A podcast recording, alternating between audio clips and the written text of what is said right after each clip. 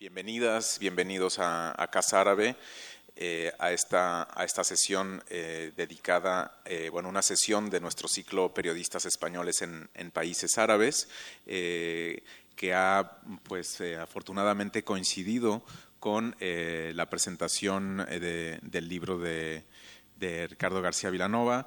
Y, bueno, nos complace realmente poder poder tener esta como conjunción de astros eh, este es un ciclo em, que hemos ideado de la primera mitad del, año 2019 para dar a conocer justamente la labor de eh, los eh, periodistas españoles que, cubren informativamente el, mundo árabe.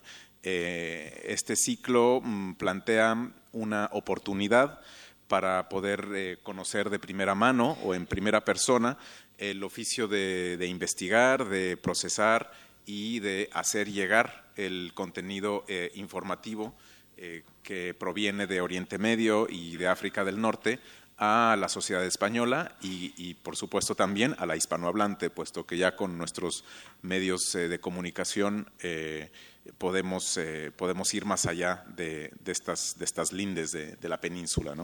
Em, a lo largo del, siglo XX y de estas primeras dos décadas del siglo XXI, eh, las distintas modalidades periodísticas mm, y medios de comunicación han ido evolucionando, en ocasiones de forma rápida y, radical, y mm, conviene preguntarse cómo se adapta el, periodista a, estos cambios, a estas condiciones del reportero sobre el terreno, a la diversidad de fuentes, eh, pero también a este, mm, estos ambientes eh, tan hostiles tan cambiantes, donde muchas veces las reglas eh, preestablecidas de, la guerra y de, los prisioneros de guerra y todo esto, la Convención de Ginebra, dejan de, funcionar como, creíamos que funcionaban.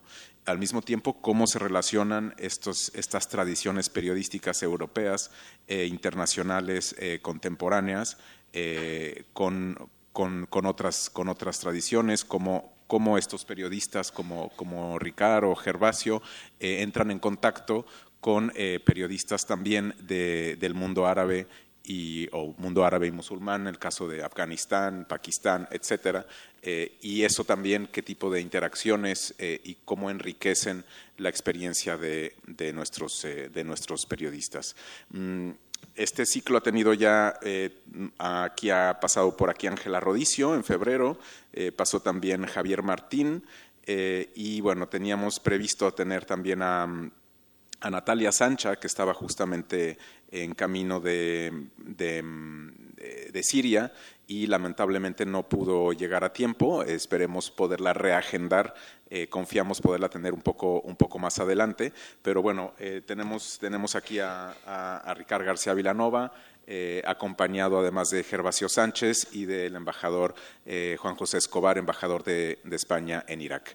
Entonces, eh, bueno, por supuesto agradeceros vuestra presencia y antes que nada, pues como esto no solo es una, es una conferencia, sino también es al mismo tiempo una mesa redonda, es, una presentación del libro, quisiera darle la palabra al editor de este libro estupendo que es Leopoldo Blume, que nos acompaña aquí en la primera fila. Leopoldo.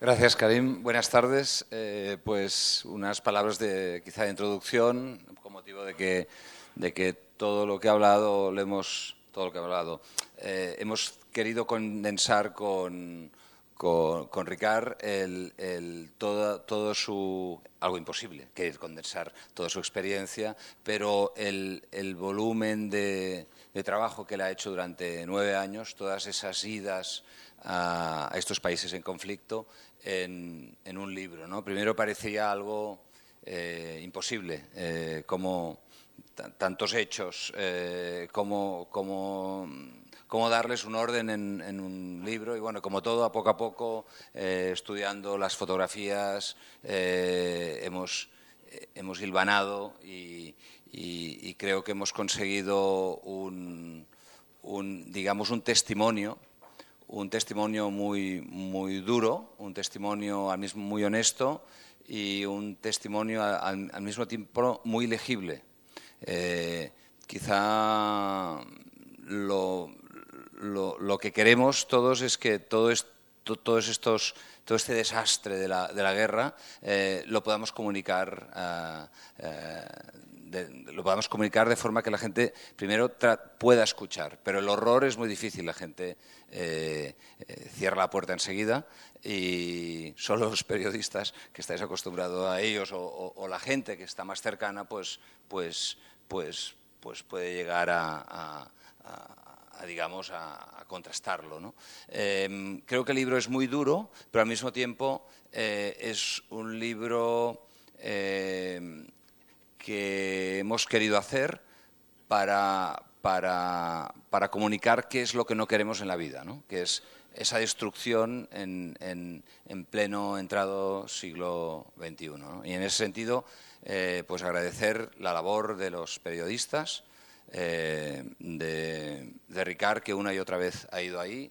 Como sabéis, ha sido secuestrado dos veces, una eh, 11 días y la otra seis meses. Entonces, él puede hablar eh, como testimonio de, todo ello desde, desde, muchos puntos de vista. Eh, también Gervasio, quiero hablar de Gervasio porque lo conozco desde hace más de 20 años y, va en la línea también de, de, Ricard. ¿no? Él ha estado en todos los, los frentes y, siempre eh, trabajando en, este, en, este, en esta profesión tan importante justamente para para denunciar lo que no, lo que no debe ser. Eh, bueno, no me quiero extender más y paso la palabra. Muchas gracias, eh, muchas gracias, Leopoldo.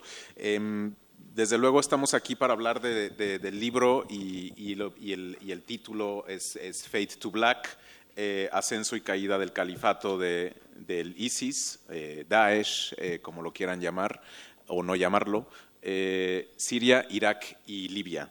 Eh, desde luego son, son, estos tres países que se han visto más afectados, no son los únicos, pero es donde ha trabajado más, más Ricard. Eh, nosotros aquí en Casa Árabe estamos siempre muy pendientes de, de todos estos acontecimientos y de la actualidad. Eh, nos interesa explicar qué pasa en estos países, entenderlo de la mejor manera posible, eh, aunque a veces, muchas veces solo sea la punta de, del iceberg lo que se pueda ver. Em, Irak, desde luego, ha sido aquí eh, un, tema, un país recurrente. Como dijo hace no mucho tiempo aquí mismo Patrick Cockburn, un experimentado periodista británico, Irak es la placa tectónica de Oriente Medio. Ahí es donde eh, eh, o, donde se juntan más bien las placas tectónicas, es una suerte de epicentro y conviene eh, tener siempre a la vista lo que está pasando ahí porque efectivamente los movimientos tectónicos de, de Irak luego afectan al resto de la región. Y qué mejor que tener aquí a mi izquierda a Juan José Escobar, eh, embajador de España en Irak y amigo de esta casa, para eh, iniciar este, este análisis, esta, esta, esta, charla y posteriormente continuaremos con, con Gervasio. Muy bien, adelante, Hansi. Bueno, buenas tardes a todos. Eh, quiero agradecer a la Casa Árabe que me hayan invitado y sobre todo a Ricardo y a Gervasio por haber aceptado eh, mi petición de acompañaros en esta eh, presentación de un libro que creo que es importante. Y mm, eh, os voy a explicar que estoy aquí por dos razones fundamentales. Una, porque llevo bueno, bastantes años dedicado al estudio del activismo islámico, que engloba tanto los movimientos políticos como pueden ser los hermanos musulmanes, que ahora la, administración Trump está pensando en, ilegalizar o considerar como una organización terrorista.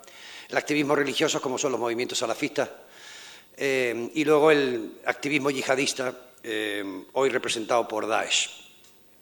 Y me he dedicado a ello eh, no solo desde, el punto de vista intelectual, escribiendo artículos y dando clases, sino también porque he estado sobre el terreno. he estado destinado, entre otros lugares, en Jordania, he estado en Palestina, he estado en, Irak en estos momentos, con lo que he podido seguir mm, directamente este, eh, em, el trabajo, digamos, de los movimientos yihadistas, eh, eh, fundamentalmente de origen suní, en toda la zona. Y la segunda razón por la que estoy aquí es porque, precisamente, como consecuencia de esta especialización, yo he tenido la suerte de conocer a un número importantísimo de corresponsales de guerra y si me vais a permitir en los últimos minutos de esta breve intervención, pues me gustaría em, eh, hablar un, poquito sobre ellos porque creo que merecen un reconocimiento por parte de todos y lamentablemente es una profesión en vías casi de extinción. Quedan muy pocos corresponsales y no sé si, duran mucho más. Em, muy brevemente, ¿dónde estamos hoy con Daesh? Porque eh, Ricardo eh, García nos, nos, va a explicar posteriormente cuál ha sido, es decir, son un reconocimiento gráfico de cuatro años de eh, ocupación por parte de del Daesh, eh, tanto de Siria como de Irak. ¿Dónde estamos hoy? Es decir, no vamos a hablar de Daesh hoy porque se ha hablado mucho de él, pero sí me gustaría explicaros qué ha pasado con Daesh, dónde está hoy después de la derrota de Baguz, que Ricardo estuvo también fotografiándole hace, muy, eh, muy, poco tiempo.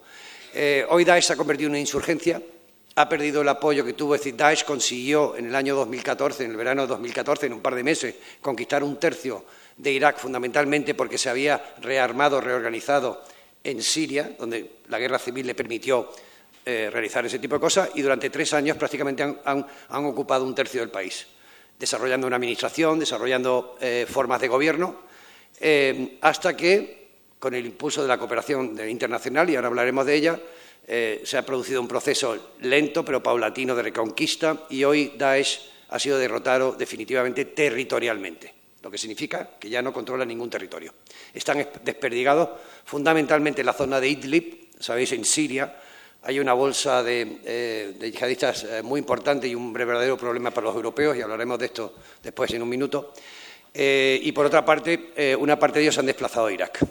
¿Y dónde estamos hoy en Irak? Yo, me preguntaban anteriormente, yo cuando fui, yo llevo dos años de allí de embajador, y la verdad que eh, fui con cierta cautela. Eh, Bagdad todavía estaba sometida eh, a uno o dos coches bombas al día, pero curiosamente, paulatinamente, ha habido una mejora de la situación de seguridad en Bagdad y hoy Bagdad, por primera vez desde el año 2003, es decir, de la entrada de, las fuerzas norteamericanas, es una ciudad que puede acoger eh, mm, eh, eventos internacionales eh, porque la seguridad sea prácticamente tenemos una seguridad asegurada.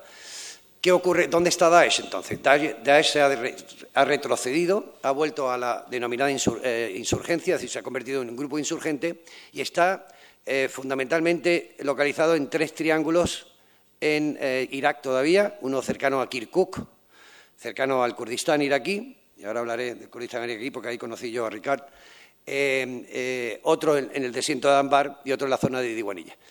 Eh, actualmente están en zonas montañosas y desérticas, escondidos, pero con capacidad para atacar las zonas rurales desde estos lugares desérticos y demás. ¿Cuál es la diferencia? Es decir, que todavía hay aproximadamente 3.000 militantes de Daesh en Irak, pero, como digo, eh, en, zonas muy recónditas y muy difíciles de llegar por parte del país. Entonces, ¿qué hace Daesh hoy? Hoy intenta reagruparse en las zonas rurales para intentar, eh, y lo están haciendo a través de, estrategias típicas de la insurgencia, asesinatos de Mukhtar, es decir, los de los alcaldes de pequeñas poblaciones rurales, donde el ejército no llega. Es decir, es la zona más desértica, más montañosa de Irak. Y desde allí están lanzando ataques contra las zonas rurales. Sin embargo, y termino porque tampoco quiero dar eh, mucho eh, mucha literatura al tema, eh, eh, lo que, la, diferencia entre la situación de hoy a la situación de, 2014 es que, uno, no hay conflicto sirio, es decir, Daesh no tiene una retaguardia donde venir. En segundo lugar, las capacidades del ejército iraquí han mejorado sustancialmente. aquí tenemos que recordar que España forma parte de la coalición internacional contra Daesh y que tenemos, no mucha gente sabe que tenemos 500 soldados en eh, Bagdad, formando a las fuerzas especiales y al ejército iraquí para seguir luchando contra Daesh. Y España está allí, bueno, pues un compromiso que tiene desde hace mucho tiempo, desde, bueno, eh, aquí hemos sufrido dos ataques muy importantes y somos parte importante de esta, de esta coalición para luchar contra ellos.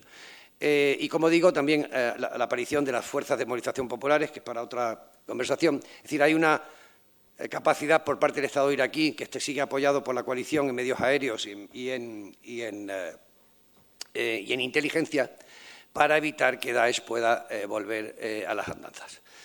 termino aquí con esta breve referencia. Quiero dar, no es una nota muy optimista, pero vamos, sí es cierto que la, vida se ha normalizado en Irak, sobre todo porque su capital se ha normalizado. Las empresas españolas empiezan a venir. Tuvimos eh, recientemente la visita de Su Majestad el Rey para visitar a las tropas españolas y pudo ver al presidente de la República, lo que ha dado un em-, empujonazo, digamos, al interés, a un renovado interés por parte de nuestras empresas en Irak. Es un sitio complicado, pero, pero muy interesante.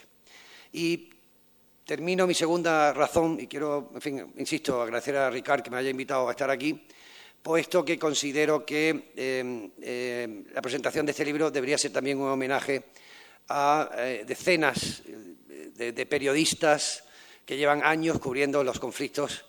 Eh, como dije, yo tuve la suerte de, empezar a conocerlos en Marruecos. Yo estuve destinado en Marruecos también hace eh, bastante años, 96 al 2000, donde empecé a conocer. Posteriormente, en, Jordania, estuve destinado precisamente entre 2003 y 2006. Les cuento que cuando llegamos allí perdón, de 2002 al 2006, pero eh, eh, se inició la guerra contra Irak. Y tengo una anécdota muy curiosa para vislumbrar también el interés que las guerras ha decaído también en la opinión pública española y en nuestros propios medios. Eh, recuerdo que cuando entran las tropas norteamericanas, algunos periodistas iban eh, dentro de lo, con, los, soldados norteamericanos, pero la mayoría se desplazaron a, Amán para entrar desde Amán, en el momento que se pudiera entrar, para entrar a, Bagdad. Era, un, viaje horrible que muchos de nuestros compañeros han hecho seguro, esos mil kilómetros que había entre Amán y Bagdad, pero tenían que esperar a que abrieran las fronteras, porque estaban cerradas. ¿no? Bueno, entonces durante tres o cuatro días tuve el placer de ocuparme de una cuarentena de periodistas españoles que vinieron a Amán para dar el salto a, Bagdad en el momento que se abriera la frontera. Y me acuerdo que estábamos todos en el Hotel Intercontinental, que era el gran hotel allí, de fiesta, y una mañana fui a verlo y cuando al entrar al hotel me encuentro Teresa Bo, no sé si os acordáis de Teresa Bo, que ahora es corresponsal de Al Jazeera en, Argentina, me dice, Hansi, que nos vamos, que nos vamos. Digo, que nos vamos, que han abierto la, que han abierto la frontera y fui testigo de una estampida de 40 periodistas, a cada cual más rápido, yendo directamente a la frontera para, para entrar en, Bueno, demuestra, hay que tener una verdadera eh, capacidad y una verdadera amor a tu profesión para decir, venga, cogemos el petate y nos metemos en un sitio donde estaba bajo las bombas. Y bueno, decir, la valentía de nuestros corresponsales de guerra está fuera de toda duda. A veces eh, Ricard, más de alguien te preguntará, pero Ricard, ¿tú por qué te dedicas a esto? ¿Por qué te metes en, eso, estos lugares tan, tan terribles? Pero es que sin ellos no, sabríamos lo que está ocurriendo en estos lugares y por eso creo que tiene un papel fundamental. Eh, termino mm, diciendo que, estoy condenado a no a seguir encontrándome con mis amigos periodistas. Hoy es un magnífico día. También fui destinado a Jerusalén. Eh, estuve de tres años de cónsul general allí. También hay una colectividad, yo los llamo los últimos de Filipinas, veo a Yolanda al final, éramos los últimos, eran los últimos de Filipinas porque los pocos corresponsales de guerra que quedan, eh, si hay un lugar donde son destinados es a Jerusalén porque todavía tenemos conflictos ahí bastante importantes. Y bueno, las terribles imágenes de estos días en Gaza me han recordado precisamente que fui testigo el año 2014 de la guerra de Gaza, eh, que fue brutal, eh, que duró 50 días, que acabó con, las neuronas y con los cuerpos de los periodistas y de, la gente que trabajamos en el consulado, porque fue una experiencia muy, muy, muy dura. Yo la recuerdo como una de las peores experiencias de mi vida y yo no estaba en el frente. Es decir, yo estaba dedicándome un poco a tratar de sacar alguno de nuestros... Eh, fue una, fue una situación eh, difícil que, a la que a veces los diplomáticos nos, exponemos, ¿no? Pero teníamos eh, una serie de compatriotas españoles que actuaban como escudo humano y que nos llamaban, oye, Hans, decir a, a los israelíes que vamos en la ambulancia, que no tengan la ambulancia. Y nosotros diciéndole, oye, por favor, sal de allí porque están atacando todo lo que hay. Eh, la verdad que... Mm, eh, también preocupados por nuestros periodistas porque me, llamábamos, de vez en cuando y, estaban oyendo las bombas y caían las bombas alrededor. son situaciones muy complicadas eh, que merecen un reconocimiento y bueno, por eso quería estar yo hoy aquí. Y Ricard, muchas gracias. Eh, Gervasio, querido, muchas gracias por invitarme y nada, un abrazo a todos. Gracias.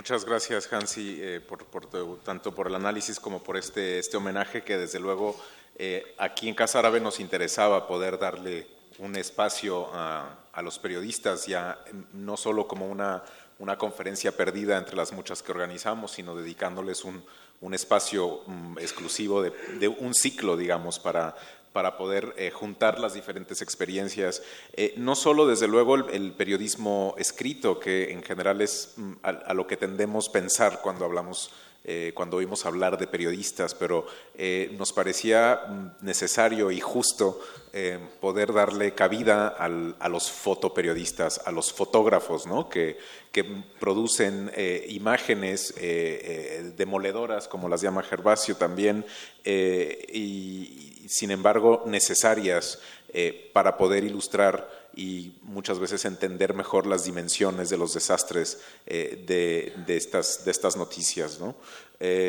una, una profesión, como decía Hansi, cada vez, más difícil, eh, con cada vez menos recursos eh, y más exigencias de eh, esto de producir likes, de producir seguidores y de generar tráfico en las páginas de Internet y no necesariamente se, se, corresponden ni con el sueldo, ni con el seguro de vida, ni desde luego con las, con las condiciones bajo las cuales se trabajan. Eh, de estos eh, encuadres, eh, luces y sombras que estamos viendo solo una pequeña muestra y que desde luego si adquirís el libro que está a la venta allá afuera podréis apreciar en, toda, en, su totalidad.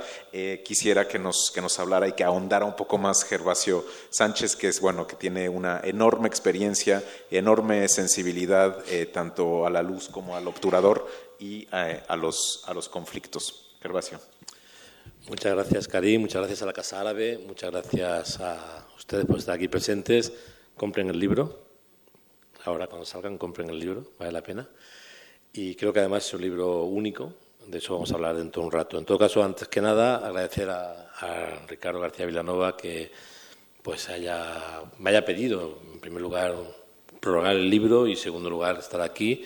Y gracias también a Hansi por estar aquí a nuestro lado. La verdad es que a mí no me gusta compartir espacios con embajadores ni con personal diplomático. He conocido de todo en el mundo y en la viña del Señor. Casi siempre he conocido, o, al menos a lo largo de mi vida profesional, he conocido a pocos embajadores de los que me haya enamorado, eh, mm, platónicamente, evidentemente. Pero es verdad que Hansi desde hace más de 15 años, más de 15 años que nos conocemos, siempre ha sido una persona que ha estado a la altura de las circunstancias. Yo creo que en realidad tú lo que quieres ser era periodista. Y al final hiciste la carrera diplomática porque está mejor pagada, ¿no? Y sobre todo si estás en, en, bajadas de alto riesgo, te pagan mucho más todavía, ¿no? ¿Verdad que sí? Bueno. Deciros que yo llevo 37 años largos, bueno, 36 años largos, casi 37 años conociendo Oriente Medio. Era un joven estudiante de periodismo en la Universidad eh, Autónoma de Barcelona cuando hice mi primer viaje a Israel y los territorios ocupados. Estamos hablando de septiembre de 1982. Los israelíes habían invadido el sur del Líbano eh, se habían producido hacía una semana escasamente las masacres de Sara y Shatila, en las que estuvieron implicados las altas autoridades militares israelíes, con el general Sharon a la cabeza. Y era una época curiosa. O sea, a pesar de que había un conflicto, tú te agarrabas un taxi colectivo en Tel Aviv y te ibas a Gaza, sin pasar un solo. Bueno, controles militares había unos cuantos, pero ni un solo mm, centímetro de muro. Hoy día es imposible. De hecho, yo ya he dejado de ir a, Oriente Medio y especialmente a Israel porque me cansa muchísimo ver que cada vez que voy es para ver una situación peor de la que vi en el anterior viaje. ¿no? Y de hecho, al final, también por, extensión, eh, pasa un poco lo mismo en toda esa zona. ¿no? Conozco Irak desde la guerra del 2003, conozco Siria desde los años 90, Jordania en los años 90 y la verdad es que esa zona pues ha quedado muy golpeada por, por la violencia de los últimos años. Yo creo que el momento, aquí hay dos momentos importantes. Uno, eh, Israel se ha vuelto un, un, país absolutamente patrocinador de la violencia con un descalo increíble ante la inoperancia y la pasividad absoluta de la comunidad internacional, que se pliega al guion bélico sin contemplaciones.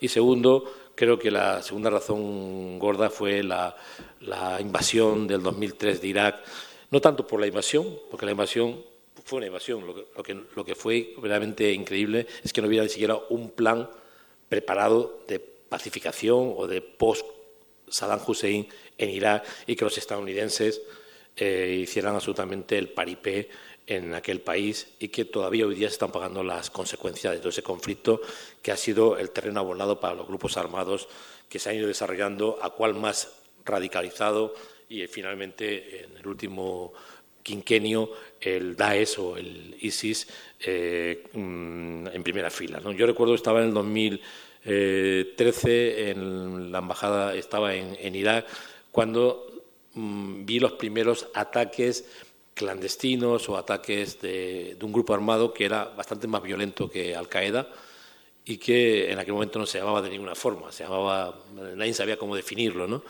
Y me sorprendió mucho lo fácil que era para este grupo moverse eh, por Irak. Evidentemente sus bases estaban en Siria, pero, eh, o sea, en Siria tenía bases, pero en Irak estaba ya empezando a actuar, ¿no? Y me quedé muy sorprendido y evidentemente las personas que me lo enseñaron me dijeron que este grupo iba, iba a ser un grupo excepcional en la violencia en esa zona del mundo. Bueno, finalmente eh, el Daesh en las últimas eh, semanas, como ha dicho el embajador Hansi Escobar, pues ha perdido terreno, ha perdido la guerra territorialmente. Eso no significa que haya sido descabezado totalmente. Vamos a ver qué va a pasar en los siguientes meses y, y años. Y bueno, todo esto ha ocurrido también porque ha habido una alianza eh, internacional eh, con muchos intereses contrapuestos, pero que al final el interés general era acabar con este movimiento extremadamente radical y esto ha sido el final un poco de un, periplo. ¿no? Decirles que los últimos 36 años largos he visto a muchos, muchos periodistas, hombres y mujeres, eh, en Oriente Medio. He conocido todo tipo de periodistas, he conocido periodistas que sería absolutamente lícito quitarles el nombre de periodistas porque son realmente otro tipo de se dedican a otro tipo de profesión que no es la mía. He visto periodistas fantásticos, he visto periodistas que se la han jugado, periodistas que han hecho un buen trabajo, periodistas que han mentido, periodistas que han manipulado, he visto de todo. Pero he visto muy poca gente igual a Ricardo García Villanova. Ahora voy a leer un, un par de cuartillas, pero antes quiero hacer una pequeña introducción y voy a explicar por qué cuando leamos las cuartillas. ¿no? Pero en todo caso, quiero que quede claro que en, la última década, con la llegada masiva de, los, eh, de las redes sociales, mm, se produce una situación curiosa, ¿no? A veces te encuentras periodistas muy buenos que huyen como de la peste de, Twitter o de Facebook, ¿eh? y que sorprendentemente sus historias son menos conocidas y periodistas menos buenos, eh, regulares, y incluso periodistas muy malos, incluso a veces periodistas que no son periodistas, que les encanta autopromocionarse en las redes sociales. Entonces, a veces te sorprende que haya momentos en los que parece que hay algunas personas que hacen un trabajo increíble, cuando en realidad lo que hacen es vender muy bien lo que dicen que hacen, y en cambio personas como Ricardo, que han hecho, un, han hecho un trabajo impresionante, impresionante, este libro, pero también todo lo que hay detrás de este libro. Este libro al final es una selección de imágenes, una selección de testimonio, una selección de documentos históricos, eh, una selección de un trabajo hecho en las peores circunstancias que un periodista puede trabajar, pues pueden eh, llegar a ser pues personas prácticamente desconocidas. La verdad es que en los últimos años el periodismo español mm, ha caído en una decadencia increíble. Es dificilísimo trabajar con algún medio español que haga periodismo de verdad. Tengo, no sé si por aquí hay algún a un consejero delegado, lo dudo, eh, de algún medio de comunicación o algún directivo, lo dudo también, pero tengo que decir claramente que la caída de la calidad informativa en este país es un desastre generalizado. Apenas se invierte en periodismo, de, eh, digamos, de profundidad, periodismo que te sirve para entender lo que pasa en el mundo. Y personas como Ricardo pues, han tenido que vivir prácticamente mm, en circunstancias muy difíciles y, sobre todo, trabajando para medios eh, para medios mm, extranjeros.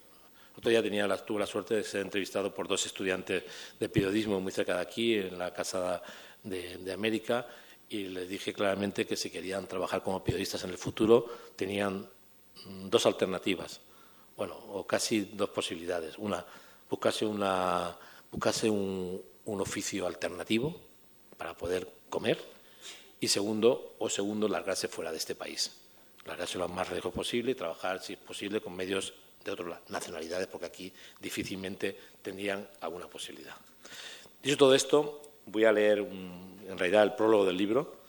Eh, lo titulé La fuerza del testimonio, es apenas una cuartilla y media, en el que quiero, pues, eh, digamos, eh, resumir un poco lo que pienso de, Ricardo García Villanova, al que yo, la verdad es que conocía de nombre y alguna vez coincidimos, pero que especialmente a partir de, mm, septiembre del 2013 que fue secuestrado en Siria y estuvo durante seis meses secuestrado junto con otro gran compañero, Javier Espinosa, y junto con otro gran compañero, Mar Marginedas, en, en una zona de Siria y además en manos del grupo más radical, el ISIS, pues a partir de ese momento tuve pues una relación, en primer lugar, eh, con él mm, desde el punto de vista lejano, porque mientras que él estaba secuestrado, yo ejercí de portavoz eh, de su familia, de la familia de, de Javier Espinosa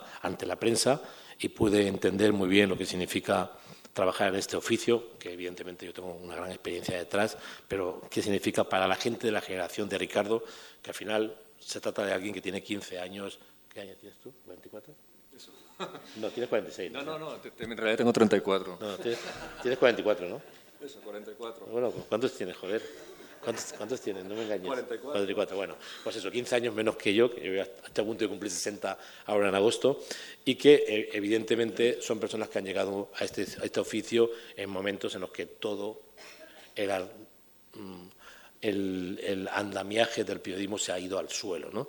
Eh, y que verdaderamente se sabía y conocía muy bien pues cómo se puede trabajar muchas veces eh, en condiciones durísimas, infrahumanas desde el punto de vista económico, en el que muchas veces lo que te pagan no llega ni siquiera a una mínima parte de lo que gastas. Y aunque gastes poco, yo siempre gasté poco, porque llevo trabajando en esto desde hace muchísimos años como periodista independiente, aunque gastes poco, nunca llegas. O sea, es impresionante cómo los medios de comunicación han ido rebañando presupuestos de una manera absolutamente vergonzosa, escandalosa, de una, de una actitud que raya la sinvergoncería generalizada, porque luego al final los consejeros delegados se siguen forrando, la gente que está en, las, empresas siguen forrando, a pesar de que hay pérdidas siguen, siguen cobrando bonus. Bonus, si, hay pérdidas, como puede ser un bonus? Si bonus es bonificación y viene en realidad de ganar dinero, no de perder dinero, ¿no? pero siguen cobrando igualmente. Y al final, pues, te sorprende mucho que todavía haya gente con la, digamos, valentía el sacrificio y la fuerza testimonial para ir a este tipo de, lugares. ¿no?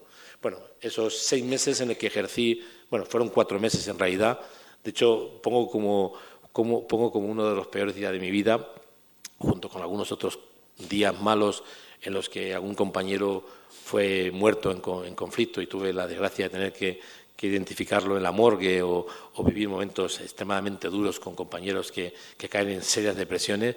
Uno de los días peores de mi vida fue el día que un viernes eh, de octubre, ahí sobre el día 19 de octubre, 20 de octubre, viernes, me acuerdo perfectamente porque iba a iniciar un seminario en Albarracín y yendo con mi coche por las carreteras de Teruel recibí una llamada telefónica del padre de Javier Espinosa, eh, compañero de, secuestro eh, con, Ricardo García Villanueva, que me pedía, me rogaba que fuera el portavoz familiar, tanto de su familia como la familia de Ricardo. Eso me obligó a relacionarme muy profundamente con los padres de Ricardo, con la madre y con el padre de Ricardo, con la madre y el padre de, Javier, hasta el punto de que al final se acabaron convirtiendo en una especie de, familia. El otro día Ricardo me decía eh, mañana viene a Zaragoza y bueno, mañana es un día importante para mí y tengo una comida familiar importante y me dijo, no, ¿cómo quieres que vaya yo a una comida familiar? Le dije, porque tú eres parte de la familia. Al final, en este oficio acabamos perteneciendo a familias que no son la nuestra y formamos pequeños grupos que, por el paso de los años y las décadas, acabamos compartiendo muchas historias eh, dramáticas. Bueno, dicho esto como introducción, ahora voy a leer. Eh, lo titulé La fuerza del testimonio y he escrito o escribí hace ya unas semanas lo siguiente. A finales del 2012, Ricardo García Vilanova fue secuestrado en Alepo. Pasó 11 días en cautiverio. Tras su liberación, no volvió a casa a contar penurias. Se quedó tres semanas más en Siria y continuó documentando su gran tragedia. En septiembre de 2013 fue de nuevo secuestrado. Esta vez transitó seis meses por diversas cárceles secretas del Estado Islámico, donde se torturaba y se asesinaba. Conoció, como él dice, como él ha definido, la enajenación inhumana y el sadismo de sus militantes más radicales y cobardes. Cuando fue liberado, evitó el protagonismo y denominó accidente laboral a lo ocurrido. Se dejó cuidar por familiares, amigos y desconocidos durante algunas semanas, se alegró de los premios recibidos, se recuperó de la dureza del cautiverio, volvió a enfundarse el traje de faena y regresó al campo de batalla con la misma pasión y fortaleza mental y con un único objetivo, seguir documentando el desastre épico. Les pido, cuando compren el libro pagando religiosamente lo que cuesta, les pido que miren estas imágenes con calma, las imágenes del libro. Observen los rostros de los protagonistas, sientan su coraje, el miedo que parece traspasar el papel impreso. Intenten escuchar los gritos de los heridos. Presten atención a quienes parecen haber perdido hasta el habla. No desaprovechen los encuadres precisos y las composiciones que recogen escenas contrapuestas, los juegos de luces y sombras, reflejos tenebrosos de un mundo en descomposición. Pásense por la devastación y la desolación de los paisajes urbanos arruinados por la lluvia ilimitada de las bombas, por el caos reinante que parece anunciar la destrucción total de países que forman parte, forman parte y siguen formando parte y formarán, seguirán formando parte de nuestras raíces históricas. Este país sería muy distinto sin países como Siria, Irak y todo lo que es esa zona del mundo. Verán pocos trabajos fotográficos tan demoledores, honestos y valientes.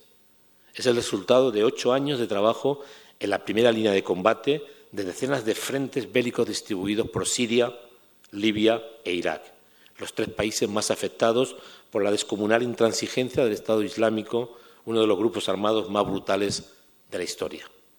Y se les puedo asegurar, porque yo he conocido la desolación y la brutalidad en Camboya por los gemelos rojos, he conocido lo que hicieron mm, la guerrilla más brutal de América Latina, que fue Sendero Luminoso. Bueno, en realidad, Sendero Luminoso fue un invento de la prensa, Partido Comunista del Perú, por el Sendero Luminoso de José María de Maliatigui, que es como se llamaba en realidad el grupo armado. Y he conocido otros grupos armados extremadamente violentos y he visto hacer, brutalidades eh, en los últimos 35 años en muchas zonas del mundo. Estamos ante un trabajo documental de referencia mundial, mundial con M de mayúscula. Mm, que yo sepa, nadie ha hecho algo parecido. Y si alguien se ha acercado, estoy seguro que no ha llegado ni siquiera a mejorar el trabajo de, de Ricardo. Para quien quiera entender lo que ha ocurrido y sigue ocurriendo en la delgada línea entre la vida y la muerte. Porque las consecuencias de los desastres de las guerras de Siria, Libia e Irak y de la descomposición de sus sociedades se pagarán durante décadas y todos nosotros nos veremos afectados, y de hecho estamos afectados por el descomunal desastre. Ricardo García Villanova ha trabajado sin descanso durante años. Desde el 2014, que contra mi voluntad y contra mi consejo decidió volver de nuevo a Siria, le puedo asegurar que cada viaje que ha hecho hemos estado en contacto. Le pedía por lo menos que me mandase mensajes tranquilizadores y puedo asegurar que solamente con lo que tengo de su teléfono en mi WhatsApp podría escribir un libro, un libro de muchos, muchos capítulos. Porque las consecuencias, bueno, como decía, sin descanso durante años, ha ido, ha visto, ha sentido, ha contado y ha regresado vivo decenas de veces. Se ha sumergido tan a fondo entre los grupos humanos con los que se ha relacionado y diluido en cada uno de los escenarios violentos en los que ha trabajado que ha conseguido que los protagonistas de sus historias se olviden de él. Y eso le ha permitido documentar escenas de gran tensión y emoción con gran naturalidad, como si no estuviera o nadie lo viera o al menos no molestara, pero al mismo tiempo con gran empatía, emotiva sencillez, tremendo sacrificio y gran respeto por el dolor ajeno. En el fotoperiodismo de conflicto hay mucha fanfarria. Añadiría en el periodismo de conflicto, añadiría en el periodismo en general, añadiría en lo que se llama periodismo, que en realidad es pura mierda, hablando claro. Demasiadas historias adulteradas, a veces revestidas de pura fantasía. Personas que quieren escalar posiciones o ganar premios a cualquier precio, que visitan la zona más peligrosa durante unos días o simplemente unas horas y parece que se han especializado en entender las zonas oscuras del comportamiento humano, que se creen los protagonistas principales y que lo único que les importa es contar aquello que vivieron o sufrieron, que viven de un protagonismo inventado o insidioso durante años y que se pasean como expertos de lugares que desconocen porque solo los han visitado como turistas accidentales. Ricardo García Villanova es todo lo contrario. Considera que hablar de sus penas, de sus cuitas, sería un acto irrespetuoso con los centenares de miles de víctimas que han provocado las guerras que ha cubierto. No se queja de que se infravalore su trabajo ni de tener que vivir al día por las dificultades para equilibrar los gastos, tantas veces descomunales, y los ingresos reducidos a los caprichos de los gestores periodísticos sin escrúpulos. Por ello me emociona aún más sus trabajos, porque sé lo difícil que es mantener la coherencia en tiempos difíciles para el fotoperiodismo o, como él mismo dice, en vías de extinción. Su deseo de testimoniar y documentar le permite ofrecer esta galería de imágenes que muestran sin fisuras la fortaleza de los seres humanos barridos por la tragedia contemporánea y la infinita y monstruosa destrucción de la guerra. Muchas gracias.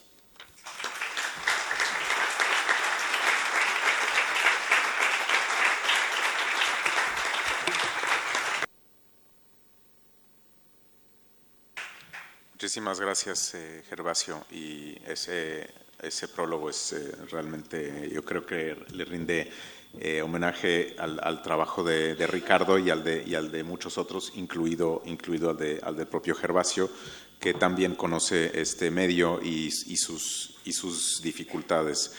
Em, este libro em, tiene no solo una, mm, serie de, imágenes, em, muy eh, eh, que, conmocionan, eh, sino que también realmente creo que nos dan a conocer muchos de los aspectos de, la guerra que en ocasiones se nos olvidan y sobre todo esos protagonistas, que pueden ser los niños, pero también los médicos, pero también las víctimas, incluso eh, soldados que de un lado o de otro, los peshmergas, el ejército sirio libre, en fin, una, serie de, personajes que aparecen en estos, en estos encuadres y yo creo que nos hacen realmente reflexionar en, todas estas eh, aristas, en todas estas dimensiones que, que, significa una, una, guerra y una guerra tan,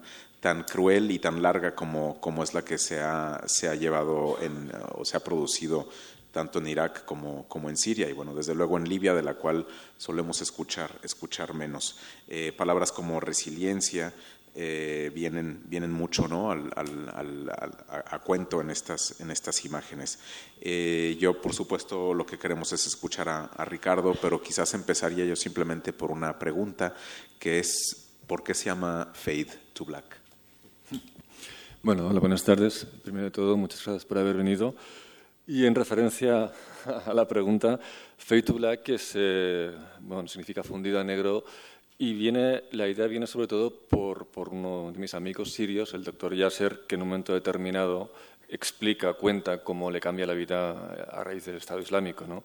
Él cuenta que todo se tiñe de negro y de aquí viene un poquito la idea de referencia de cómo el Estado Islámico se, se llega a difuminar a través del tiempo, pero al mismo tiempo, como ha dicho bien Hansi, eh, no va a desaparecer como, grupo terrorista. Ha perdido toda la capacidad, obviamente, que tiene territorial. No se le puede seguir llamando Estado, pero, pero como grupo terrorista, lamentablemente, creo que seguiremos oyendo mucho, mucho de hablar. ¿no?